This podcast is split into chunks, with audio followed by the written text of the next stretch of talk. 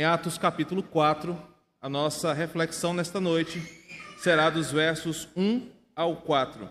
Atos capítulo 4, versos de 1 a 4, e o tema da nossa mensagem: O mundo sempre tentou cancelar a voz da igreja. Você que acha que a cultura do cancelamento digital é algo recente, você se surpreenderá ao ver que o mundo sempre tentou silenciar a igreja. Esta ministração, ela é a continuação daquilo que estamos expondo nos últimos domingos.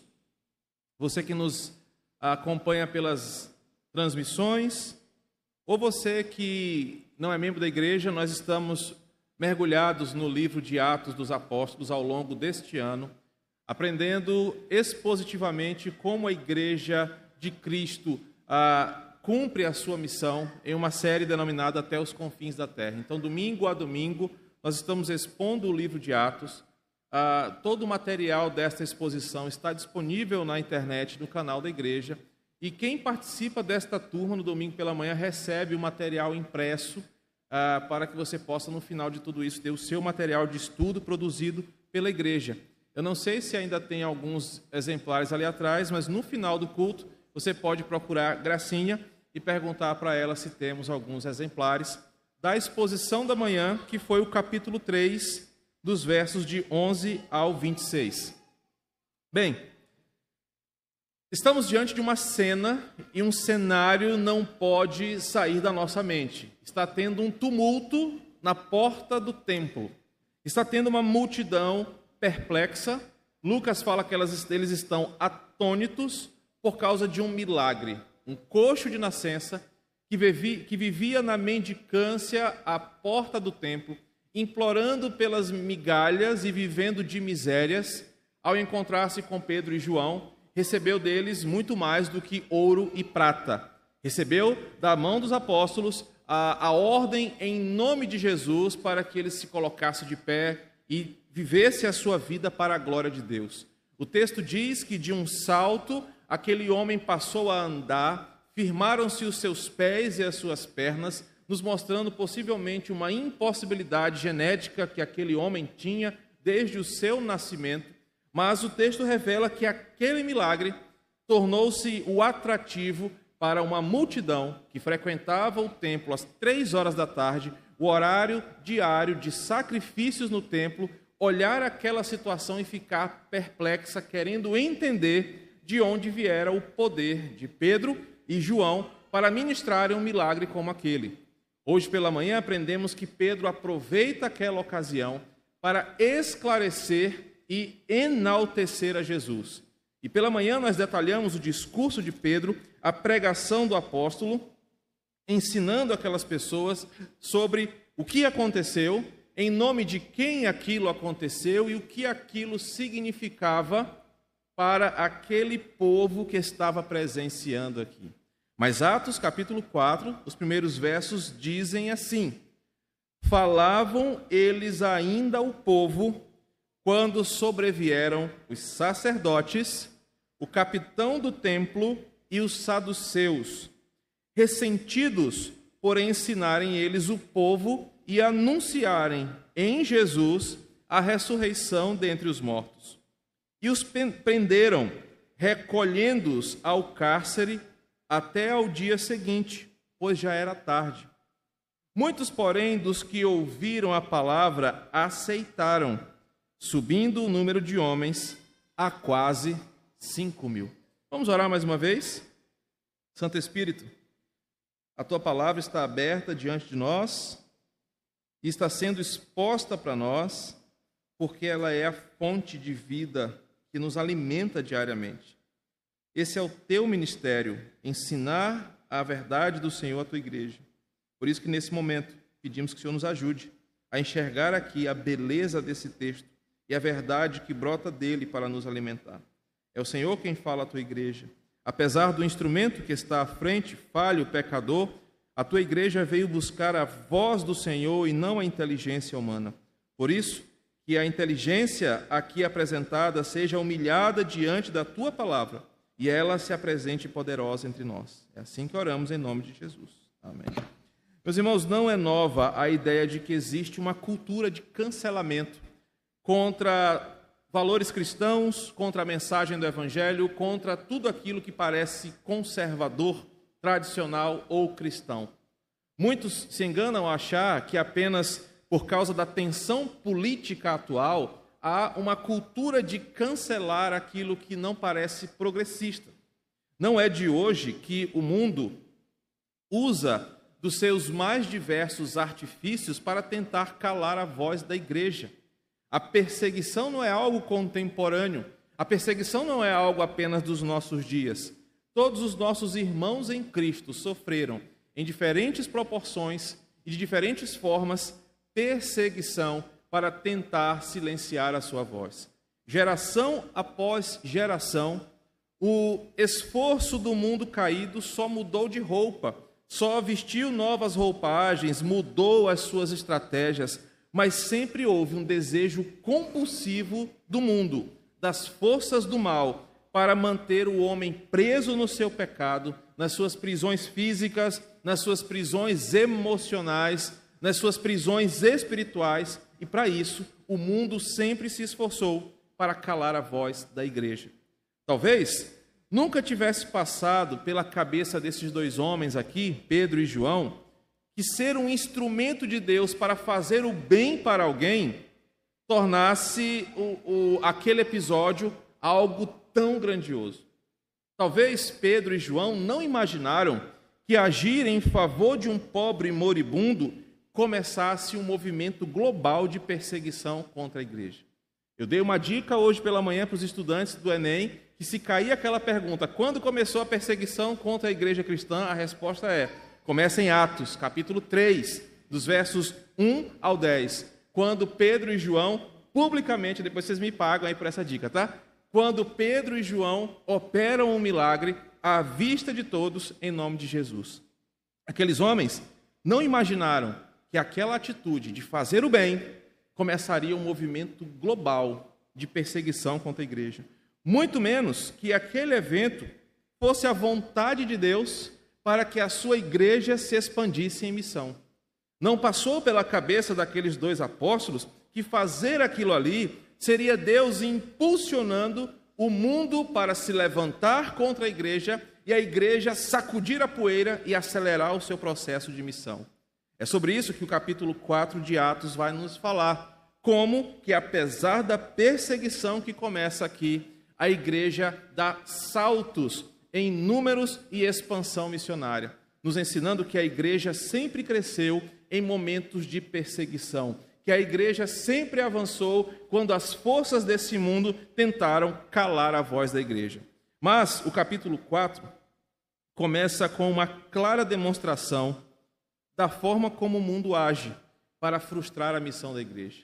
Antes de falar do crescimento, antes de falar da expansão, de mostrar como a igreja ia ganhando espaço, saindo de Jerusalém, indo para a Judéia, Samaria e chegando até os extremos do Império Romano, o capítulo 4 começa mostrando como o mundo age, como o mundo tenta frear a igreja. E claro, o evento de Pentecostes, no capítulo 2, foi como ah, o pino puxado de uma granada que, quando explodiu, causou um rebuliço tão grande que agora, dois capítulos depois, os sacerdotes, a polícia do templo e os saduceus, que normalmente não interferiam nesses momentos religiosos que aconteciam em Jerusalém, ficaram alertas a ponto de agir para frear a multidão que estava na porta do templo. Então, Atos capítulo 2 é tão necessário para a igreja que após aquele rebuliço que acontece no cenáculo, todos em Jerusalém estavam agora sabendo que existia uma igreja cristã, sabendo que existiam discípulos de Jesus e que eles foram separados, sobrenaturalmente capacitados, receberam um poder que veio do alto. Todos estavam em alerta. Os sacerdotes, a polícia do templo e os saduceus estavam atentos a tentar abafar a presença desse grupo cristão no meio do povo.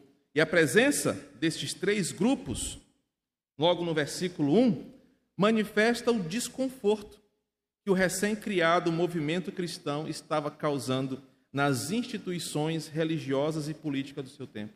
O versículo 1 nos mostra claramente que o evangelho sempre foi um espinho, algo que incomoda as instituições religiosas, os poderes políticos, que confronta as esferas de poder desse mundo, porque a sua verdadeira mensagem não está atrelada ao movimento de direita, não está atrelada ao movimento de esquerda, porque essas coisas não são evangelhos, é, é não são evangelho, esses movimentos não representam o pensamento cristão e o próprio cristianismo, em sua presença, incomodava as políticas, as religiões, as tradições do seu tempo.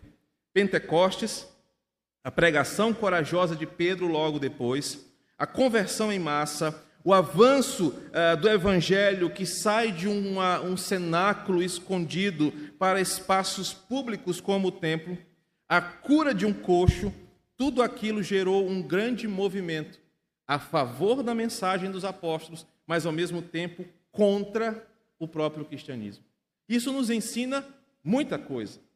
Isso nos ensina, por exemplo, que nós não precisamos defender bandeiras político-partidárias para tornar expressa a nossa missão como cristãos. Isso nos ensina que nós não precisamos de artifícios seculares para mostrar o poder que a igreja tem. Esses irmãos aqui não estavam preocupados em defenderem visões mundanas sobre política, economia, arte ou cultura. Esses irmãos aqui estavam apenas vivendo o exercício cristão do Evangelho. E esse, esse, essa manifestação cristã começou a incomodar o mundo ao seu redor, mostrando que eu e você não precisamos ficar fazendo esforços além do grande esforço de vivermos a piedade em nosso lar, em nossa vida, sermos santos como a Bíblia nos exige que sejamos para incomodar e fazer diferença nesse mundo. Quando olhamos o evento de Atos, capítulo 4, percebemos que o simples exercício que começa no capítulo 2, da pregação do Evangelho, de viverem em unidade, como diz o capítulo 2, os, dos versos 42 ao 47, a vida de igreja por si só, de pessoas transformadas, corações regenerados, comunhão, perseverança dos santos, ensinamento da palavra, louvor, amizade, gratidão, essas coisas começaram a incomodar e a trazer mais e mais pessoas a favor da mensagem dos apóstolos. E perceba que aqui no capítulo 4, nós estamos ainda naquele cenário. Milhares de pessoas estão na porta do templo. Quando lemos o texto, não conseguimos por vezes imaginar, sem entender o que era aquele momento do versículo 1 do capítulo 3, de um trânsito intenso de pessoas no templo. Não estavam apenas Pedro, João, o coxo e dois ou três peladinhos, mas estava uma multidão transitando no templo. E aquelas pessoas, ao ouvirem a pregação de Pedro, o texto diz que eles ficaram impactados. E de 3 mil, a igreja tem um acréscimo de mais de 2 mil, 2 mil pessoas em apenas uma pregação. O evangelho não era mais uma coisinha de canto, não era apenas uma religiãozinha de mistério, um grupo de alguns peladinhos que esperavam Jesus voltar mas a igreja estava expressando a sua força, sem defender bandeiras além da bandeira do ser cristão. Claro que isso nos mostrou que a porta do templo então estava congestionada. Havia ali uma roda, imagina uma roda de curiosos, uma roda de ouvintes de pessoas que estavam escutando a mensagem de Pedro, pessoas estavam sendo impactadas por essa mensagem, pessoas queriam descobrir se não havia algum truque, se ali não era um sósia. Tinha uma multidão ali, mas o texto não diz que estava tendo uma balbúrdia, que estava tendo uma confusão, não estava tendo ali nenhum tipo de uh, algazarra a ponto de precisar da polícia chegar. O texto não dá indício de balbúrdia, de confusão, mas mostra que o medo dos líderes judeus ali presentes, o medo daquela liderança judaica, era o medo de o evangelho explorar a verdade, libertar cativos e enfraquecer os poderes desse mundo. A presença dos três grupos aqui mostra exatamente o poder que a verdadeira igreja tem em si por causa de Jesus a ponto de incomodar os poderes desse mundo, sem precisar de, eh, de artifícios seculares. Eles não estavam fazendo confusão, não tinha um protesto ah, na porta do templo, não tinha confusão, ninguém estava queimando pneu, ninguém tinha bandeira balançando de um lado para o outro, não tinha confusão. Eram homens piedosos, o texto diz isso. Havia apenas uma reunião de pessoas que estavam sendo libertas pela pregação do Evangelho. Mas ao ver isso acontecendo, os poderes do mundo, o magistrado da época, os poderes civis, os poderes religiosos, a exemplo de hoje, que não vivem para Deus, mas vivem para si. É o governo do povo, pelo povo e para o povo. É o governo onde a nossa carta magna diz que todo o poder emana do próprio povo. Esse tipo de instituição secular, humanista, diabólica, impede e faz de tudo para impedir que a igreja cresça em nome de Jesus. Eles se levantam ali para tentar silenciar e calar e cancelar a voz de Pedro e João. Os versículos de 1 a 4 deste capítulo muito tem a nos ensinar sobre a nossa postura de cristãos em um mundo de intolerâncias e da emergente cultura do cancelamento, dos haters das redes sociais que impedem que o evangelho expresse a sua verdade. Vamos observar esse texto e ao observarmos com mais atenção para estes versículos, claramente podemos destacar alguns importantes detalhes que nos ensinarão sobre a natureza da verdadeira luta que nós temos, de como devemos responder aos ataques desse mundo e às suas intervenções malignas que se levantam para silenciar a voz da igreja. E a primeira questão que nós vamos perceber essa noite, de posse do, texto dos versos 1 a 4, é que uma igreja cheia do Espírito Santo não se satisfaz em ficar parada, sem cumprir a sua missão. E quando isso acontece, ela vai lutar contra a inveja dos poderes desse mundo do seu tempo. E nós vemos isso claramente quando Pentecostes acontece. Diferente de ficarem no mesmo lugar, sapateando, rodopiando, vendo coisas sem sentido, a primeira resposta daqueles irmãos a serem capacitados pelo Espírito Santo é sair à porta do templo e pregar o Evangelho. Ao invés de ficarem buscando um sobrenatural que nunca se conclui, aqueles irmãos cheios do Espírito Santo, aquela igreja cheia do Espírito Santo, sabia que não podia ficar parada sem cumprir a sua missão a qual Jesus a ordenou. Então ela sai às portas ela não teme mais a morte, ela não teme mais a perseguição. Aqueles irmãos que estavam acovardados no final de Lucas, fugindo para as suas cidades, agora encaram a própria morte para fazer o nome de Jesus grande.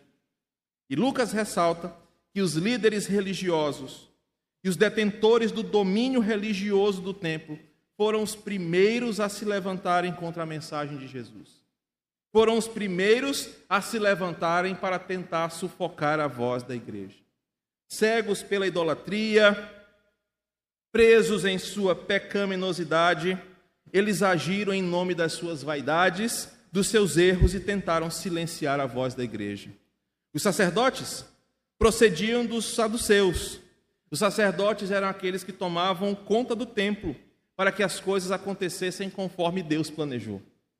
E parece estranho, porque esses mesmos sacerdotes transformaram a casa de Deus num covil de salteadores e numa praça de comércio de produtos da fé.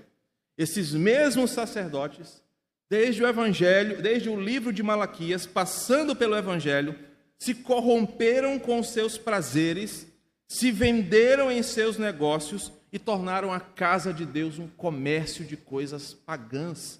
Eles tornaram a fé um mercado e uma forma de fazer dinheiro. Por isso, eles já estavam estremecidos com a lembrança daquilo que Jesus fez em Mateus 21, de 12 em diante. Porque lá Jesus chegou na casa de Deus, viu a corrupção do sacerdócio, virou a mesa dos cambistas, ensinou aqueles homens que a casa de Deus não pode ser corrompida pelo coração pecador do seu tempo e Jesus ensinou que aqueles homens estavam distantes de Deus. Só ouvir falar dos seguidores de Jesus arrepiava aqueles sacerdotes, porque a presença da igreja escancarava a sua podridão. A presença da igreja verdadeira não concordava com esse tipo de sacerdócio. a presença dos discípulos de Jesus incomodava quem queria ganhar com a fé. Então, os saduceus, é, aliados aos sacerdotes, que eram os líderes que representavam a burguesia. Os saduceus eram um grupo religioso que era a ponte entre os ricos judeus e as autoridades romanas. Os saduceus eram um grupo de líderes religiosos que trabalhava para favorecer os dois lados. Era aquele interlocutor entre os interesses de Roma e os interesses dos líderes, dos ricos do judaísmo. Eram homens corruptos, vendidos, que queriam agradar a todos para ter um retorno financeiro e moral, um status, em status para si. Essas pessoas não gostavam de Jesus, porque Jesus ensinou que aqueles homens eram como sepulcros caiados, que eram ah, belos por fora em suas ornamentações, mas o seu coração era corrupto, porque eles não pensavam no reino, eles não pensavam em Deus, eles não pensavam em Jesus, eles queriam apenas enriquecer. E Jesus andava com pobres, Jesus andava com a escória, Jesus andava com pessoas doentes e oferecia a eles a graça da salvação, e isso incomodava os saduceus. Levar a mensagem de liberdade para pobres, levar a mensagem de salvação para uma escória, era contra a filosofia dos saduceus. Eles odiavam a Jesus.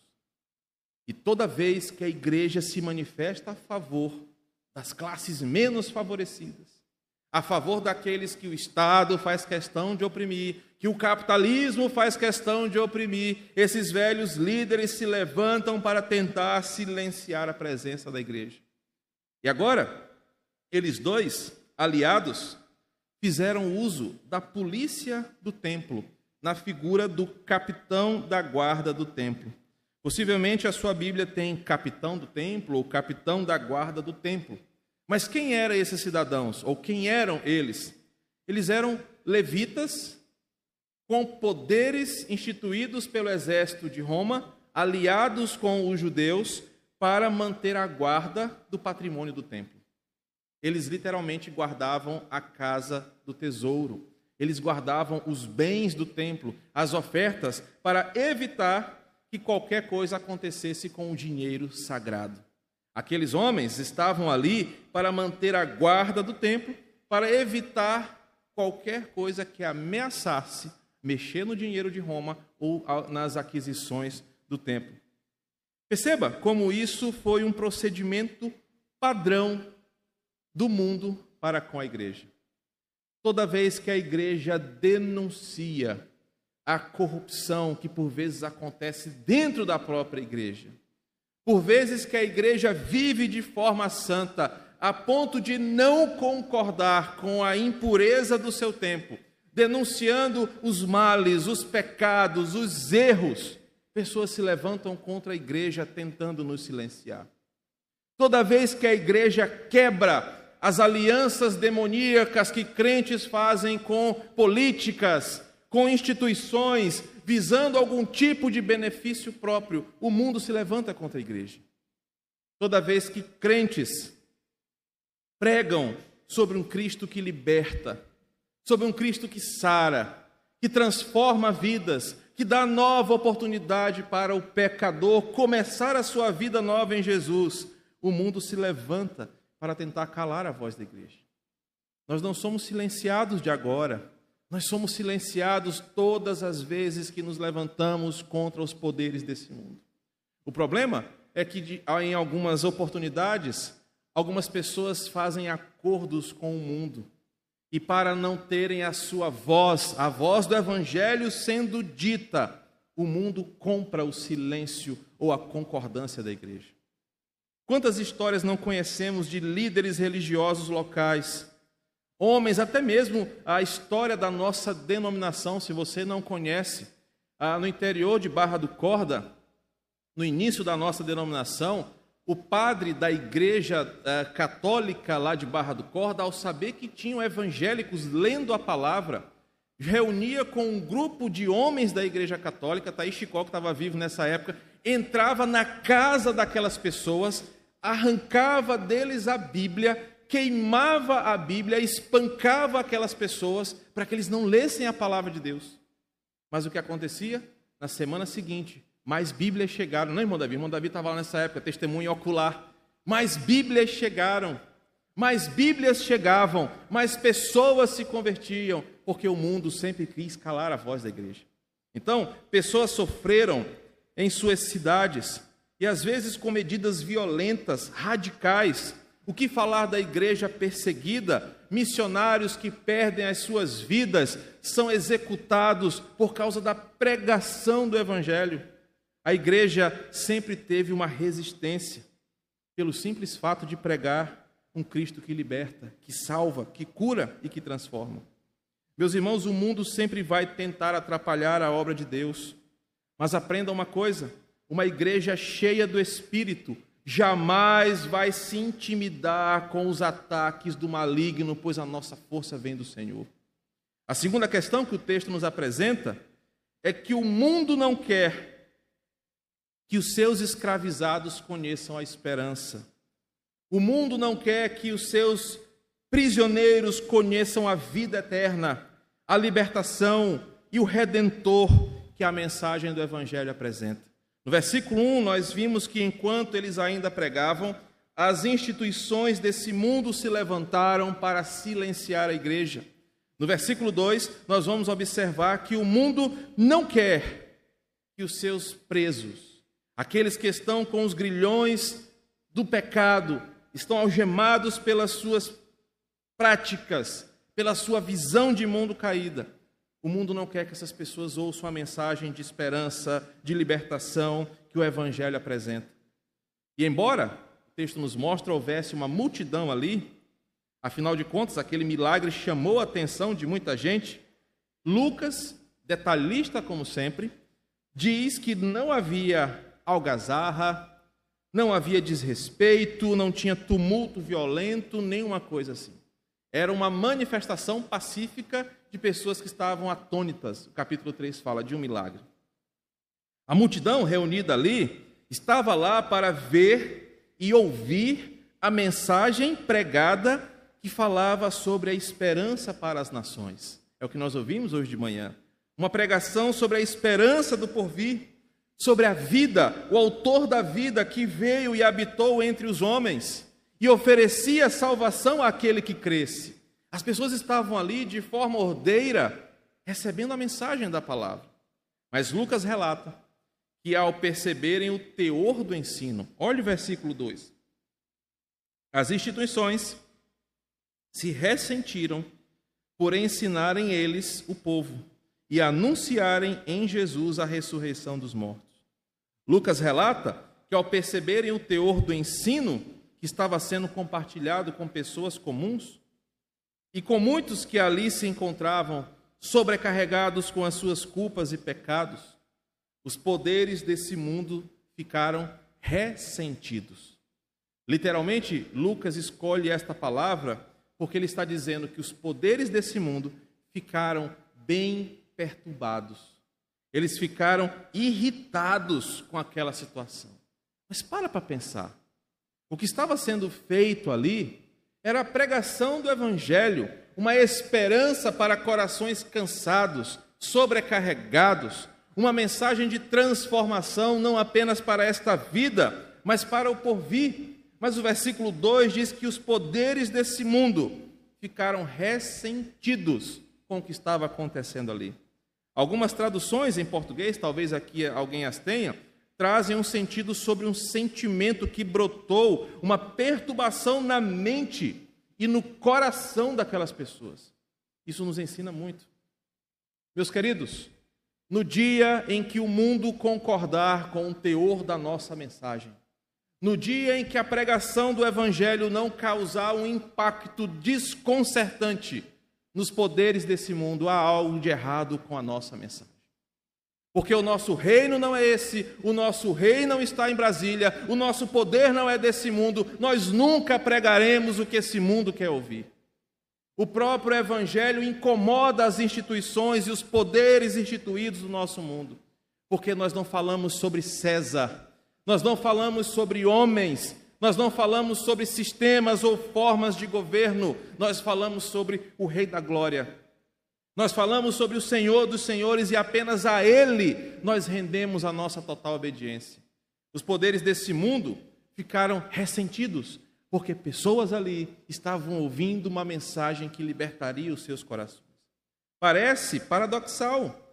Religiosos ficarem aborrecidos, perturbados, doendo-se muito, porque estava sendo pregada a Bíblia. Olha como é que parece estranho. Religiosos ficam chateados porque o Evangelho está sendo pregado.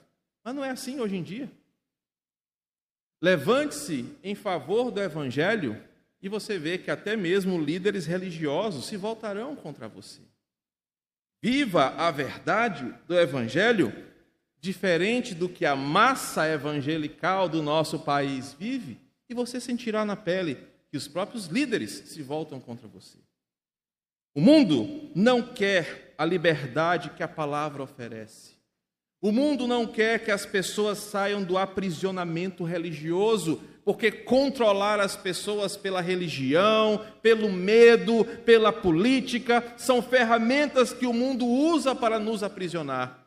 Só que o Evangelho liberta, e o próprio Jesus disse: Conhecereis a verdade, a verdade vos libertará. Ao ouvirem a mensagem pregada, os poderes desse mundo se ressentiram contra o Evangelho. E uma expressão marcante aqui é que a base do ensinamento e da oferta de mudança, de mudança que incomodava as lideranças era porque tudo aquilo estava sendo feito em nome de Jesus. É o que o versículo 2 nos mostra. Eles estavam ressentidos porque eles ensinavam e anunciavam em Jesus, ou seja, em nome de Jesus, aquelas coisas inclusive a ressurreição dos mortos. Perceba que se tivesse o nome de um outro cidadão aqui, de um outro, uma outra denominação, de uma denominação, de um pastor, de um político, de qualquer outra coisa aqui, talvez as coisas seriam diferentes. Não podemos conjecturar, não se faz teologia com conjecturas, mas o texto é enfático ao dizer que porque essas coisas estavam sendo feitas em Jesus, elas incomodavam os poderes do seu tempo. Isso nos mostra que os religiosos não têm compromisso com Jesus. Isso nos mostra que o Estado não tem compromisso com o Senhor.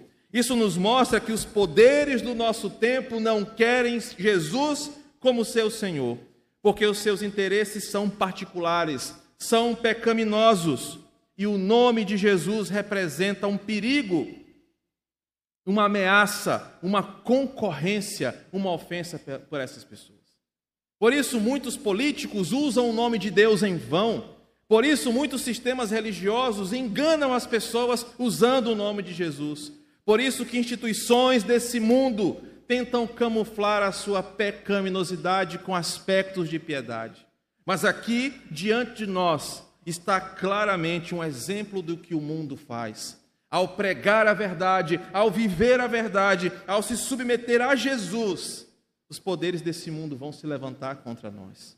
Eles não vão aguentar, eles vão ficar perturbados, eles vão querer calar a nossa voz, porque o mundo odeia tudo que se pareça com o Senhor.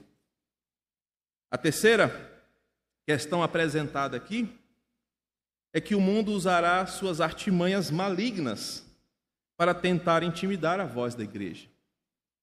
É importante ressaltar, dos versículos 3 e 4, que a, a milagrosa cura do coxo aconteceu às três horas da tarde. Isso está lá no começo do capítulo 3. Eu não posso deixar você tirar isso de cena. Quando os xerifes chegaram lá, os capitães da religião chegaram, o dia já estava terminando. E você sabe como é funcionário público, né? Não, Chico, deu três horas, o sistema cai. E aí você tem que vir no outro dia. O texto diz que quando eles chegaram, já era tarde. E tarde aqui é três e meia, quatro horas, o tarde aqui. Então, quando eles chegaram, o texto diz que o dia já declinava. Então, eles usaram uma artimanha. Eles usaram da força física para dispersar aquela multidão, encerraram aquele, aquele encontro ali, pegaram Pedro e João. Eles não poderiam encarcerar aquelas pessoas sem uma denúncia formal. Isso está na base do direito romano do seu tempo. Mas como a coisa aconteceu aos arredores do templo e eram questões dos judeus, eles intimidaram a igreja o seguinte: nós vamos prender esses dois e deixar eles lá na cadeia. Aqui está registrada a primeira prisão apostólica. Aqui está registrada a primeira perseguição contra crentes e como o mundo vai usar da sua artimanha para nos silenciar. Eles pensaram o seguinte: legalmente a gente não pode fazer nada. Não está tendo confusão, não está tendo balbúrdia, não estão brigando, não está tendo nenhuma confusão.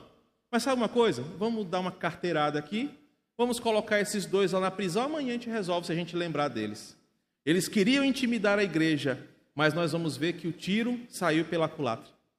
Porque durante esse intervalo, nós devemos lembrar que Pedro e João aproveitaram, desde as três horas da tarde, até os capitães do templo chegarem, para expor, ensinar, orar e explicar em detalhes sobre a glória de Cristo. Isso está escrito no texto que nós lemos hoje pela manhã.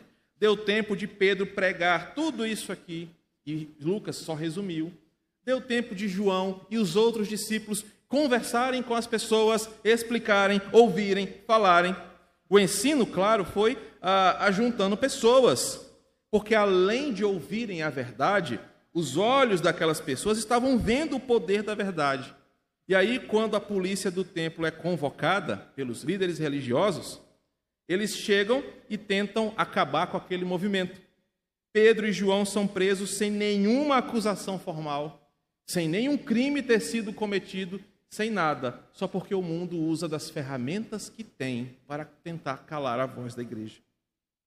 Eles são injustamente trancados na prisão sem julgamento.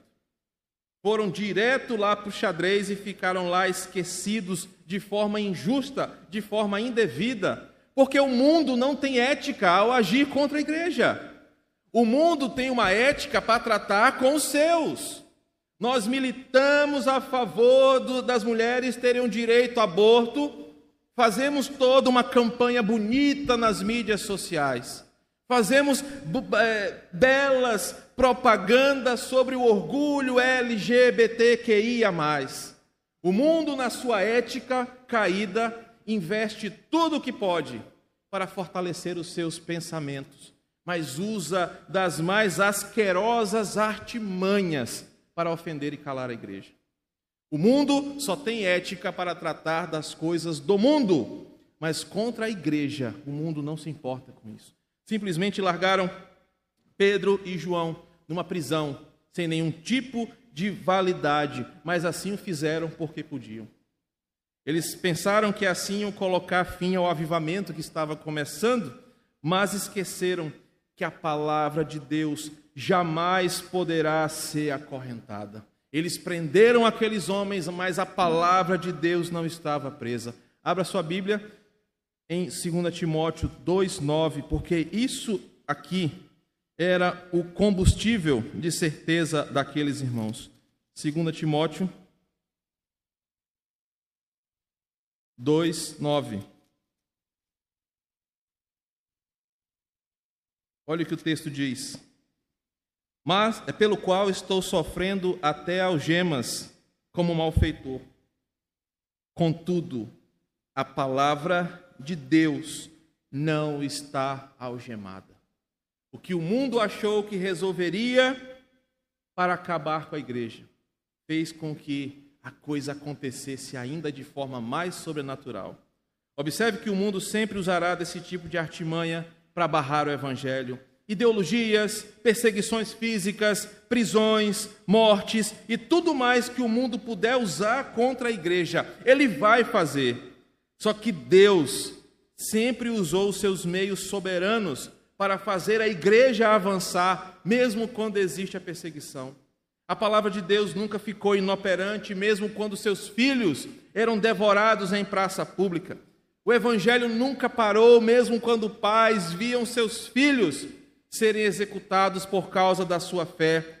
A igreja nunca freou o seu avanço, mesmo quando ela era ameaçada em sua vida.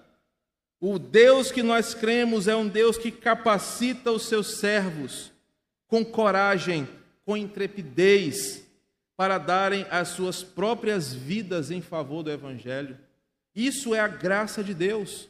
Isso é o poder de Deus. Deus jamais vai deixar que o mundo vença, porque Ele mesmo disse para nós: as portas do inferno não prevalecerão contra a igreja. O mundo tenta usar das suas estratégias, mas maior é o que está em nós do que o que está no mundo. E uma última questão que eu quero lhe apresentar, que Lucas nos mostra, é que apesar do levante do mundo contra a palavra, versículo 4, a igreja cresce e prospera na sua missão. A unidade termina da seguinte forma: muitos, porém, dos que ouviram e aceitaram, subindo o número, ouvindo a palavra, a aceitaram, subindo o número de homens a quase 5 mil. A perseguição nunca impediu o crescimento da igreja, isso vai ficar claro a partir de agora. Satanás vai tentar de tudo para frear o avanço da igreja, mas graças a Deus ele não vai conseguir. E nós somos prova disso. Só, nós só estamos aqui porque a igreja nunca parou. Quanto mais a igreja é perseguida, mais ela avança no poder do Espírito. A prisão dos apóstolos não fechou a porta da igreja para que novas pessoas conhecessem a fé. Nenhuma ameaça pode deter os passos de uma igreja cheia do Espírito nem no mais pesado açoite ou no mais sombrio cárcere a palavra de Deus pode parar, já disse um certo pensador da reforma. Um mártir do primeiro século disse para nós: o sangue dos cristãos é a semente da igreja. Nossa fé sempre cresceu entre lágrimas, entre dores, entre sangue. A história da nossa própria denominação é uma história marcada por homens que morreram para que nós pudéssemos ter um templo como esse estabelecido nesse lugar. Por mais que o mundo se levante, Deus sempre fará a sua igreja prosperar. E o impacto da pregação de Pedro foi tão poderoso que Lucas descreve o crescimento da igreja para quase 5 mil homens adultos, sem contar mulheres e crianças.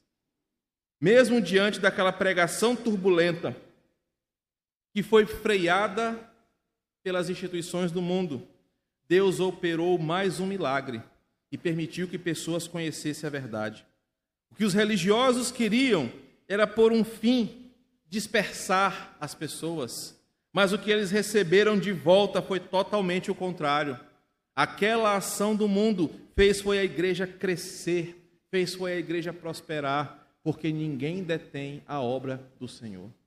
Meus irmãos, quais aplicações e ensinamentos, esses quatro versículos simples da palavra de Deus, que às vezes passam tão despercebidos na nossa leitura, podem nos ajudar, como igreja do Quatraque, a continuar exercendo o nosso chamado. Em primeiro lugar, eu quero ressaltar que esses quatro versículos nos mostram uma igreja em movimento, uma fé operante, ativa, que não estava reclusa em quatro paredes ou numa vida privativa de fé.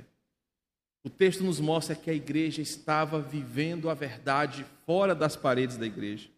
A igreja primitiva, ela, ela estava cheia do Espírito Santo e não queria ficar parada só ouvindo a mensagem, só vindo à igreja. Eles queriam viver o evangelho em todo momento. Nós devemos nos esforçar para também viver esse tipo de fé, esse tipo de cristianismo que vai para as praças públicas, que vai para os lugares públicos com o desejo de tornar o nome de Jesus conhecido entre as pessoas. Meus irmãos, se Pedro fosse um mau caráter, se Pedro fosse alguém com um coração sujo, ele teria aproveitado aquele momento do coxo para fundar a sua igreja. Igreja do apóstolo Pedro, levantador de coxos. Ele ia ganhar muito dinheiro. Irmão, deixe sua moedinha aqui que nós vamos orar e fazer um milagre. Mas não é isso que acontece hoje com esses picaretas da fé, com esses charlatões, com esses pilantras que usam o nome de Jesus para fazer as suas corrupções. Percebam que a fé desses irmãos era uma fé tão ativa, eles não queriam a glória para si, eles não queriam que os seus nomes fossem lembrados, mas eles queriam tornar o nome de Jesus conhecido, eles queriam dar toda a glória a Jesus, porque eles foram salvos por Ele. Nós precisamos resgatar isso, irmãos, viver essa fé ativa desses irmãos aqui. Em segundo lugar, nós percebemos com clareza que o mundo usará todas as suas ferramentas, inclusive as religiões e todo tipo de coisa para frear a igreja. O mundo não tem limites para se opor ao Evangelho. Por vezes ele vai usar os seus próprios familiares, por vezes políticas públicas, até mesmo radicais e fanáticos religiosos, para acabar com a igreja. Mas graças a Deus o mundo jamais irá vencer. E por fim, o texto nos ensina, como vimos hoje, que nós não devemos temer quando a perseguição vier contra nós. Cristo nos alertou sobre essa fúria do mundo. Ele nos alertou também que estaria conosco, nos capacitando para enfrentar com coragem o desafio de ser crente num tempo difícil. Ele jamais nos deixará sós. Ele sempre nos levará em seus braços poderosos. Das suas mãos ninguém pode nos tirar. Mas ele disse que esse mundo se levantaria contra nós. Lucas 21, versos 12 a 19, terminam essa exposição dizendo assim: Lucas 21, de 12 a 19. Antes, porém, de todas estas coisas, lançarão mão de vós e vos perseguirão, entregando-os às sinagogas e aos cárceres, levando-os à presença de reis e governadores por causa do meu nome.